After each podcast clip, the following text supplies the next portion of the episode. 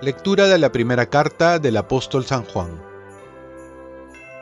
Hijos míos, en esto está la confianza que tenemos en Él, en que si le pedimos algo conforme a su voluntad, Él nos escucha. Y sabiendo que Él nos escucha en todo lo que le pedimos, sabemos que ya poseemos lo que le hemos pedido. Si alguno ve que su hermano comete un pecado que no lleva a muerte, pida a Dios y le dará vida. A los que cometan pecados que no conducen a la muerte, pues hay un pecado que lleva a la muerte, por el cual no les pido que oren. Aunque toda injusticia es pecado, no todo pecado lleva a la muerte. Sabemos que todo el que ha nacido de Dios no peca, sino que el Hijo de Dios lo protege, y el maligno no le puede hacer nada. Sabemos que somos de Dios y que el mundo entero está bajo el poder del maligno. Pero sabemos también que el Hijo de Dios ha venido y nos ha dado inteligencia para que conozcamos al verdadero. Nosotros permanecemos en el verdadero, en su Hijo Jesucristo. Este es el Dios verdadero y la vida eterna. Hijos míos, cuídense de los ídolos. Palabra de Dios. Salmo responsorial. El Señor ama a su pueblo. Canten al Señor un cántico nuevo. Resuene su alabanza en la asamblea de los fieles. Que se alegre Israel por su Creador, los hijos de Sión por su Rey. El Señor ama a su pueblo.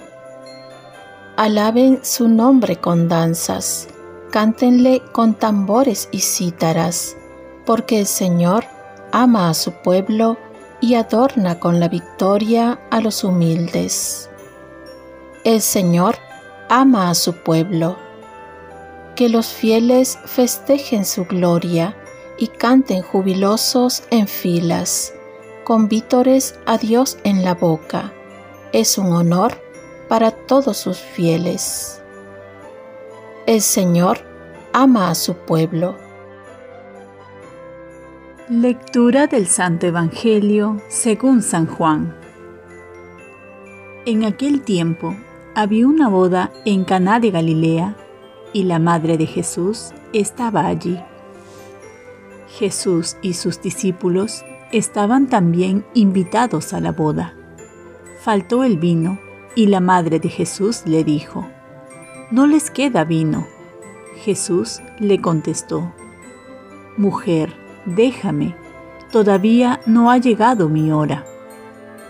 Su madre dijo a los sirvientes, Hagan lo que Él les diga. Había allí colocadas seis tinajas de piedra para las purificaciones de los judíos, de unos cien litros cada una. Jesús les dijo, llenen las tinajas de agua. Y las llenaron hasta arriba. Entonces les mandó, saquen ahora un poco y llévenselo al mayordomo. Así lo hicieron. El mayordomo probó el agua, convertida en vino, sin saber de dónde venía. Solo lo sabían los sirvientes que habían sacado el agua. Y entonces llamó al novio y le dijo, todo el mundo pone primero el vino bueno y cuando ya están bebidos, el peor. Tú, en cambio, has guardado el vino bueno hasta ahora. Así, en Caná de Galilea, Jesús comenzó sus signos, manifestó su gloria y creció la fe de sus discípulos en él. Después, bajó a Cafarnaún con su madre y sus hermanos y sus discípulos pero no se quedaron allí muchos días. Palabra del Señor. Paz y bien. Hagan lo que les diga, es lo que pide la vida. Muchas veces solemos pedir muchas cosas a Dios, pero si queremos recibir lo que pedimos es mejor pedir su voluntad en cada oración que hacemos. Tenemos que terminar con las palabras de Jesús, que no se haga mi voluntad sino la tuya.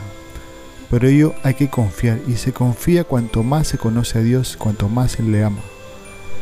Pues cuanto más confianza más vamos a poner nuestra vida en sus manos. En la primera lectura también nos habla del pecado de muerte, que es lo mismo que el pecado mortal, y los pecados veniales que son aquellos pecados que no nos llevan a la muerte espiritual. Pedir la voluntad de Dios comprende no pecar, pero más que todo amar. Estar en comunión, vivir como hijos que aman a su Padre. Sabemos que somos hijos de Dios, va a decir la palabra de Dios. Y se nos ha dado inteligencia para darnos cuenta y tener siempre presente esta gran verdad.